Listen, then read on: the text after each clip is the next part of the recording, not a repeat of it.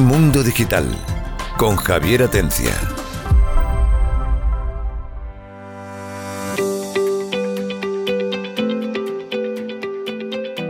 Hola, buenas tardes y bienvenidos a Mundo Digital, programa del martes. Recuérdenlo, cada semana tenemos dos programas con dos temas diferentes. Uno se emite los martes a las 7 de la tarde y otro los viernes.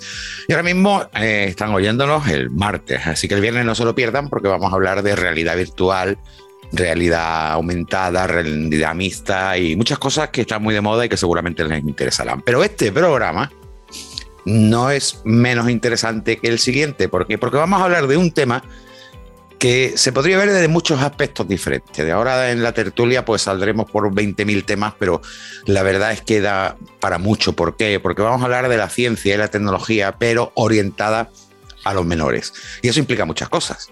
Implica, primero, eh, si se está dando adecuadamente la información científica y tecnológica al público en general, cosa que ya sabemos que en los medios generalistas no. Pero luego también es cierto que hay un montón de redes sociales, TikTokers, eh, YouTubers, que dan consejos científicos o eh, hacen experimentos científicos, que lo ven los niños y que luego pues intentan reproducirlo y demás. Pero también vamos a hablar de la importancia que tiene en sí que un niño se forme, por lo menos sabiendo algo de ciencia o conociendo algo de ciencia, pero no muy complicada, de la vida cotidiana, que hay muchísimo eh, por enseñarle a los niños, incluso a los mayores. Lógicamente, como siempre buscamos una persona que esté en el sector, que esté batallando con ese tema, que lo sufra y lo padezca, y bueno, pues lo tenemos y seguramente si nos siguen desde hace tiempo eh, ya lo han oído aquí en Mundo Digital. Se trata de Germán Bernal Girón. Hola Germán, ¿qué tal? Hola, buenas tardes. De Planeta Explora. Tenéis una actividad tremenda que ahora después hablaremos, eh, dedicada a los niños al 100% y a precisamente enseñarles a pensar, enseñarles conocimientos, cosas concretas, pero también a cómo hay que aprender, que eso es muy importante. Así que bienvenido, Germán. Gracias y bien hallados. Bueno, nuestro doctor en matemáticas, físico e ingeniero, Francis Villatoro. Hola, Francis. ¿Qué tal? Un placer estar aquí de nuevo con vosotros. Nuestro maestro y subdirector del MIT School, que también tiene que pelear con niños todos los días, otra persona que puede aportar bastante. Hola, Antonio Sevilla. Hola, buenas tardes, ¿qué tal? Nuestro punto de vista simpático, Juan Antonio Romero, buena gente, ¿qué tal? Hola Javi, ¿qué tal? Pues aquí estamos, intenta escuchar a este hombre que nos dice de la ciencia para los niños como yo. y nuestro administrador de sistemas, Demi, José Pérez Soler, ¿qué tal? ¿Cómo estás, Demi? Bien, Javi. Eh, un saludo a todos. Y hoy nos trae la ausencia de Juan Miguel Enamorado, psicólogo de cabecera del programa, que bueno, está de viaje, y también de, de David García, eh, nuestro experto en astronomía, que precisamente está haciendo una colaboración con Germán y no ha podido venir porque era uno u otro y claro, pues al final, mira, no hemos quedado con Germán. bueno, ya hecha la presentación de todos y, y demás vamos a hablar del tema que, hombre, lo podemos tomar siempre de un punto de vista menos, pero que, que es muy serio, ¿no? Y yo primero me gustaría que para poner a la audiencia en antecedentes, Germán Bernal pues nos explicara qué es Planeta Explora, cuáles son sus objetivos, qué hacéis, para, que la gente vea que cuando hablemos del tema eh, se sabe de lo que se está hablando. Germán, ¿qué es Planeta Explora? Bueno, pues muchas gracias a todos los que estáis en la tertulia y a todos los oyentes eh, por, por este rato. Planeta Explora es el resultado de 27 años ahora de trabajo en lo que es el subsector de la educación no formal, de un planteamiento didáctico y educativo que viene a complementar el currículum académico oficial. Sea, empezamos cuando estaba la LOCSE, casi empezamos con la LODE, que es la antigua de la EGB, y hemos pasado ya por tres leyes educativas en lo que hemos ido adaptando los contenidos y nuestro objetivo es, pues bueno, acercar más la ciencia a la sociedad en general. Empezamos con los niños porque entendemos que es, la, es el principio y es donde, es donde nos va, pues, pues bueno, pues, pues, pues, pues, el poder empezar con un cierto criterio, ¿no? Que es el criterio educativo. Nosotros no somos, somos científicos de la educación, si, si es que eso existe, ¿no? Porque tampoco nosotros con la nomenclatura nos metemos a mucho, a, mucho cantar filosófico, o sea, de, de, de filosofía. Acercamos la ciencia a los niños, tenemos aquí en Málaga Eh, tenemos una sede en Benalmádena, en Alaurín de la Torre, en el Museo de la Educación, también hacemos lo que son excursiones. Luego llevamos unos 14 o 15 centros públicos con los que venimos colaborando periódicamente eh, em, de dos formas enriqueciendo el currículum que, que, tienen ellos de ciencia, como pues cogemos, nos reunimos con los profesores, eh, vemos qué contenidos quieren implementar ellos y, y, con esos contenidos anclamos ahí una serie de experimentos que luego hacemos en clases con ellos para que la enseñanza de la ciencia en los colegios no fuera solamente de manera de redacción, sino que llegara a un punto de manipulación, que es lo que falta también o ha ido faltando durante mucho tiempo en las últimas mm, temas, en las últimas legislaciones educativas y para lo que hay muchos docentes que tienen muchísima voluntad y lo hacen lo mejor que pueden, pero por, bueno, no saben de, esa, de ese criterio químico, no saben manipular reactivos, etcétera, y para eso ponemos nosotros los monitores. Han pasado por nosotros desde hace 27 años los franquiciés. Empezamos en Sevilla y en Madrid, ahora está en 112 países como, como ciencia divertida, pero yo ya me vine a Málaga hace 15 años y, y, ya digamos que lo que hacemos aquí es un poco diferente a ciencia divertida tal, porque Planeta lo que tienes esa función fundamental. Es, en Málaga hicimos el Museo en Tivoli, que desde aquí le mando un abrazo a todos los trabajadores que llevan ya 12 meses sin cobrar, a los pobres en Tivoli, y a ver si, que no es nada justo, a ver si eso ya se soluciona. Y a nivel museístico tenemos ahora, como os he dicho, mm, Puerto Marina, que vamos a abrir uno muy grande. Eh, tenemos también, eh, que ya está abierto una parte, pero se abre otra próximamente. Tenemos otro en, en, en complemento al Museo Andaluz de la Educación y luego, aparte de estos colegios públicos, tenemos extraescolares en lo que llamamos nosotros Science Tech Club, Ciencia y Tecnología Club, en Atendis, en Colegio Alemán, en Fito Requebrada, en Salliver, en otros muchos centros.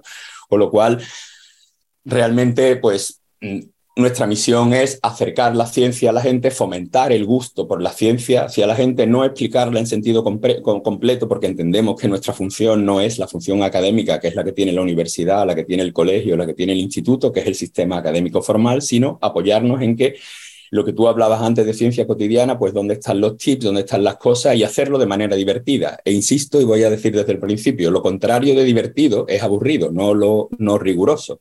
O sea, las cosas se pueden hacer con rigor y amenas. Las que se pueden hacer así, las que no, pues no se tratan y se, y se ven en otro tema, ¿no? Pero siempre es un sector muy profesional, tenemos monitores muy formados y llevamos, pues lo que te digo, 26, 27 años hacemos ahora, por los que han pasado millones de niños. En concreto, en los últimos días, cuando cerramos en Tivoli por la pandemia, llevábamos 60.000 eh, en Málaga. Y ahora, el año pasado, en, en, en Alaurín han venido 6.000 de los diferentes colegios.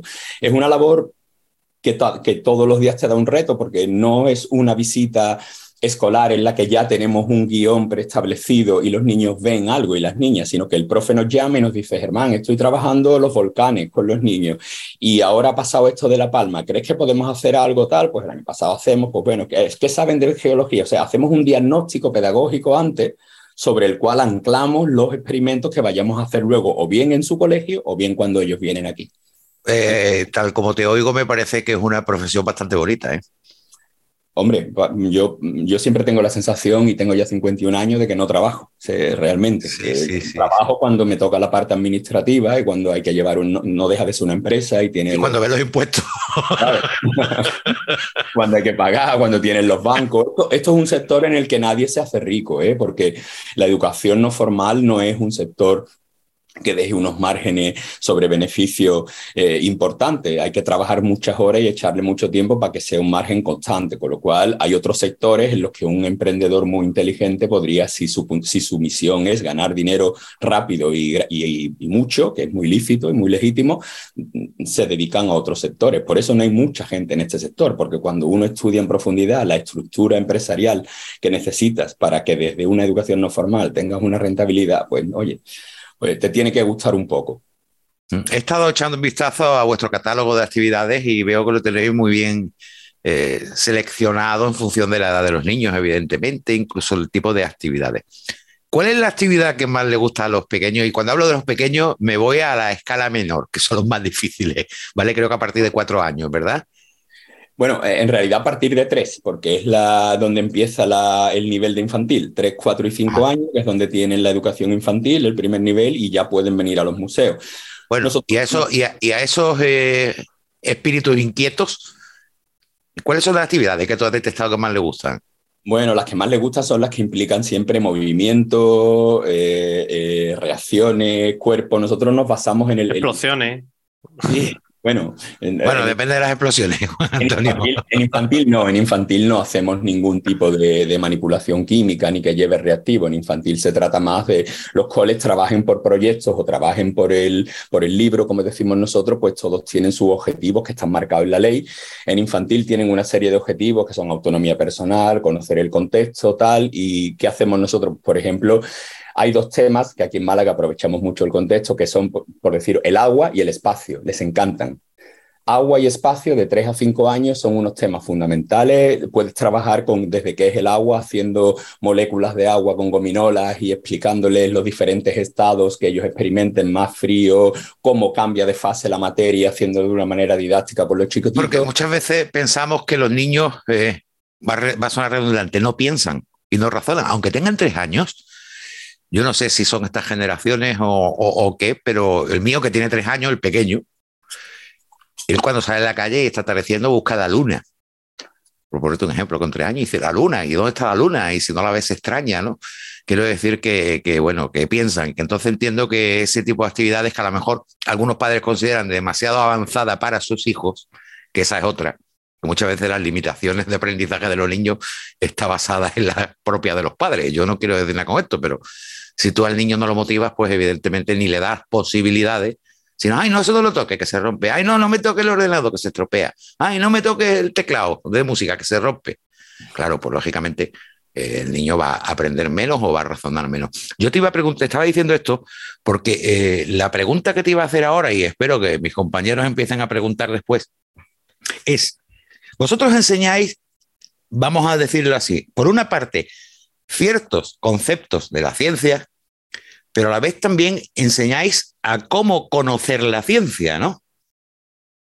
Sí, si, lo si, si sumas esa, esa pregunta, si la sumas, yo la, yo la unificaría en, en crear actitud científica. Correcto. Actitud científica que es curiosidad más actitud investigadora. Es lo que quieres. O sea, yo quiero que cuando un niño de infantil, eh, si tu hijo te pregunta por qué, o sea, si te dice papá dónde está la luna, o por qué no veo la luna, o por qué el agua de la playa, por qué el cielo es azul, no le vas a explicar a un niño de tres años la dispersión de Rayleigh y le vas a decir por qué el cielo es azul de manera. Francis se lo diría, ¿eh? No, bueno, Bueno, Francis, tan malvado Fran- no soy. Francis es suficientemente inteligente para saber, para saber que, que- que a los niños de tres años, de tres a cinco años, pues lo que tiene. ¿tú, tú te imaginas cómo sería Francis con tres años? bueno, la verdad, la verdad es que seguro que igual de brillante que ahora, porque tengo el honor de Por eso, a eso voy. que- vamos a ver. Ah, me- papá, papá, me pican los neutrinos. cuando chocan, ¿no? Los neutrinos Bueno, ya que estamos en un tono más, más, más eh, son- distendido. Vamos a ver, ¿qué opinas? Y, y también quiero que mandes un mensaje a los padres, ¿vale? A ver, eh, de que en las redes sociales, sobre todo las plataformas como TikTok y como YouTube, haya gente que no siendo científico ni teniendo ningún tipo de formación, y lo que es peor, no teniendo ningún tipo de conocimiento de lo que está haciendo, haga experimentos e incite a que lo hagan en casa. Bueno, pues que es un peligro, ¿no? Claro, Pero los padres, eh, por eso digo que me gustaría que un poco qué, qué consejo le darías tú a los padres con respecto a eso y, y qué nivel de peligro ves tú en que un niño eh, vea eso. Piensa que hay niños viendo consejos de chicas y chicos de 16 años dándole consejos de nutrición, ya no de experimentos, ¿no? Sino de qué tienen que comer, qué no tienen que comer. Bueno, al fin y al cabo un experimento también, pero bueno, ahí es a donde voy, ese tipo de información. Hay otra gente que da consejos sobre lo que te tienes que poner en la piel cuando vas a la playa para ponerte moreno. O sea, no es un campo específico o exclusivo de los experimentos. Es más, yo diría que lo que se dice o las, las malas informaciones o desinformaciones que se dan en los medios, en las redes como TikTok, etcétera, sobre experimentos en comparación con otros campos como la nutrición, la higiene, la dietética en este caso, o campos de más seguridades personales, la propia estética, ¿no? De que se abren ellos. Yo he visto vídeos de TikTok de niñas de 12 años diciendo cómo se tienen que abrir un, un orificio para un piercing ellas mismas en casa. O sea, no es una situación exclusiva para los experimentos. Pero yo, yo la quería centrar precisamente, mira, lo, hay muchos eh, canales de experimentos que la verdad que lo consume bastante gente, pero bueno, no deja de ser curioso, ¿no?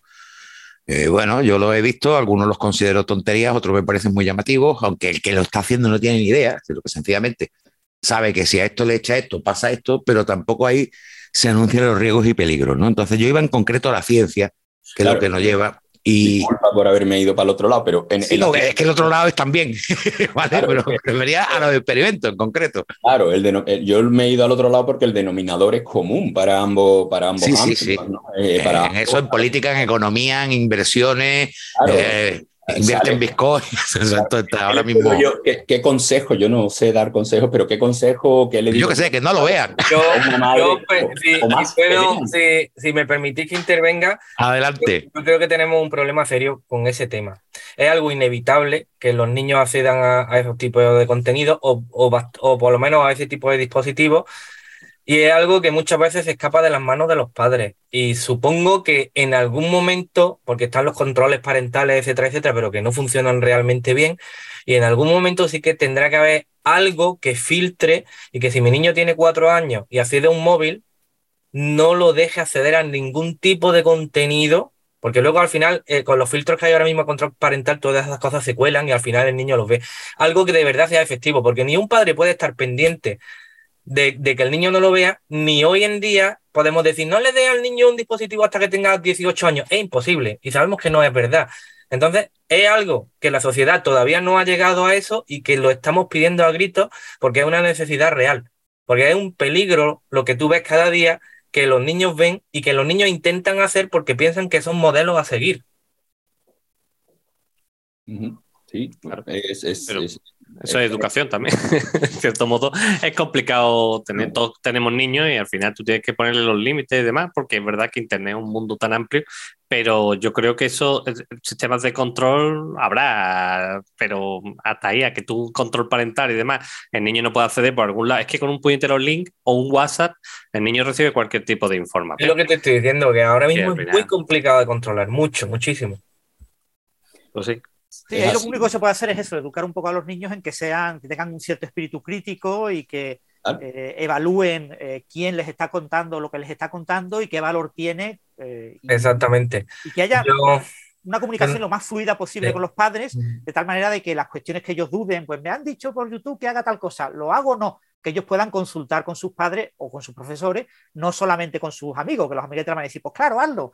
Mm, yo, yo he optado por eso, tanto con mis propios hijos como con mis alumnos, he optado por, por enseñarle a tener pensamiento crítico. Es decir, a, eh, lo que veas no te lo creas a la primera, compáralo, míralo y mira quién te lo está diciendo.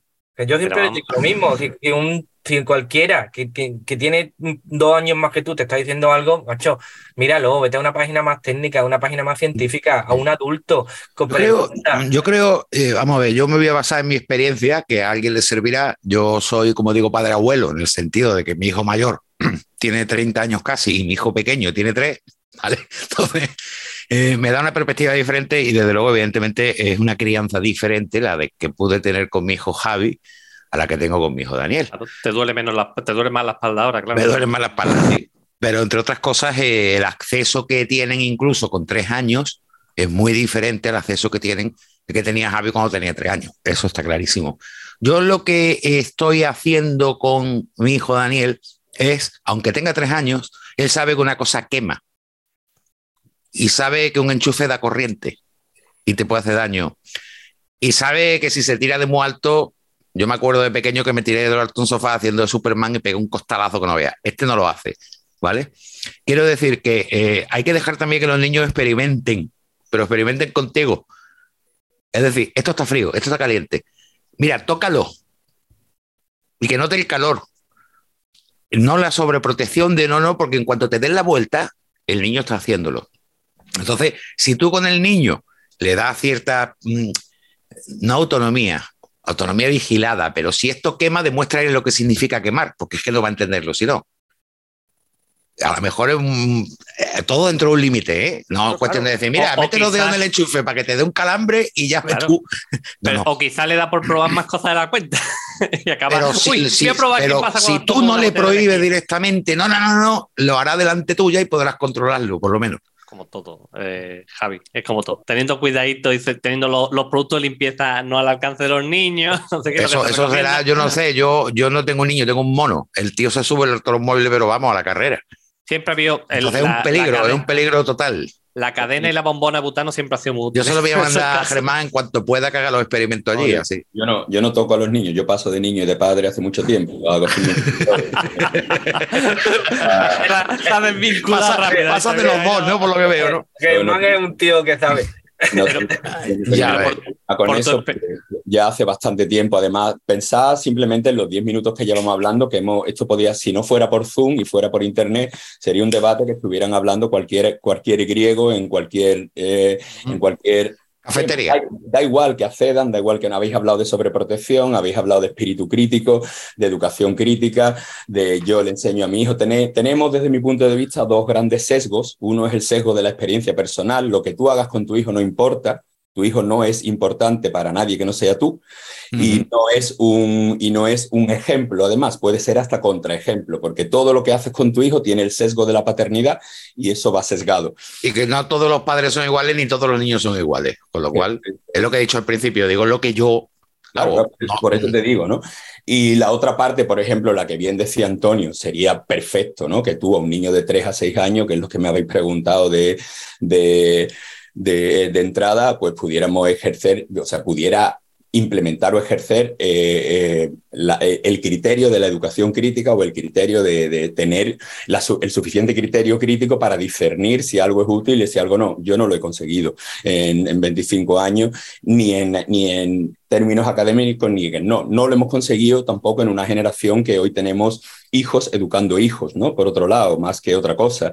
Eso es muy complejo por ver, porque también en los coles tenemos muchas veces alumnos enseñando alumnos, o sea, el, el, el, y lo digo así metafóricamente y en sentido genérico, ¿no? Yo tengo el problema de que no me creo ni lo que hago yo muchas veces, así que y lo evalúo, lo reevalúo, lo miro y me sale bien una de cada diez posicionamientos educativos. ¿En qué sentido? Pues bueno, el objetivo de en pedagogía abarcar más de lo que tus medios y tus condiciones pueden llegar, pues no, no funciona en pedagogía y en más medios, ¿no? Pero muchas veces nos quedamos en debates de palabras, en debates de términos, en debates de, mm, perdón por la, por la, por, la, boca, en debates que no llegan al fondo de la cuestión. ¿no? La cuestión es que si la cuestión es mm, si es peligroso o no es peligroso, Internet, en este caso, no otros medios, para que un niño o una niña de infantil eh, eh, corra peligro haciendo experimentos, la respuesta es tan sencilla como sí, sí lo es porque no está controlado Internet.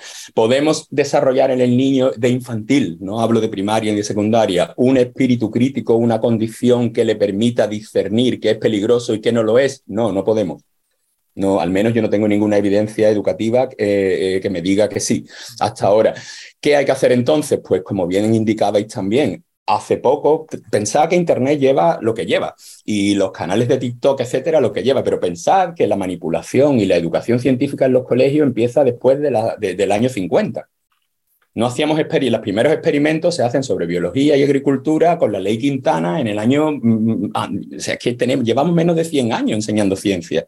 El resto era otra cosa, era filosofía natural, eran otros temas, pero manipulando, etcétera. Entonces, la parte atractiva show, que no es ciencia, es que no podemos confundirnos con los términos, no es un canal de experimentos o lo que hace Flippy, no sé el que lo haga ahora en, en el hormiguero cuando hacía al principio, es un show como, bueno, como hace Marvel cuando, o sea, Marvel saca Superman, que tú has dicho que te tira, y nadie acusa a Marvel. No, no, ah, mira, ahí, me ha tocado, ahí me ha tocado. Ya, ya, está, ya, ya, Ahí me ha tocado. Decir Marvel y Superman Ah, Superman es de DC, eso no puede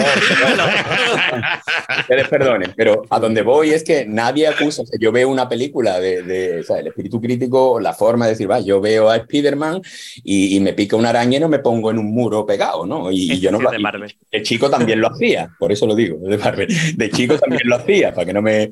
Eh, o sea, ¿dónde va? Pues hablamos siempre de los padres, hablamos de lo que estamos viendo. Em, de que, bueno, de que son los padres, son los controles externos, pero no pensamos que muchas veces los niños, no en infantil, ahora menos, pero a partir de los 6, 7 años son con los iguales con los que van desarrollando sus propios filtros y sus socializaciones.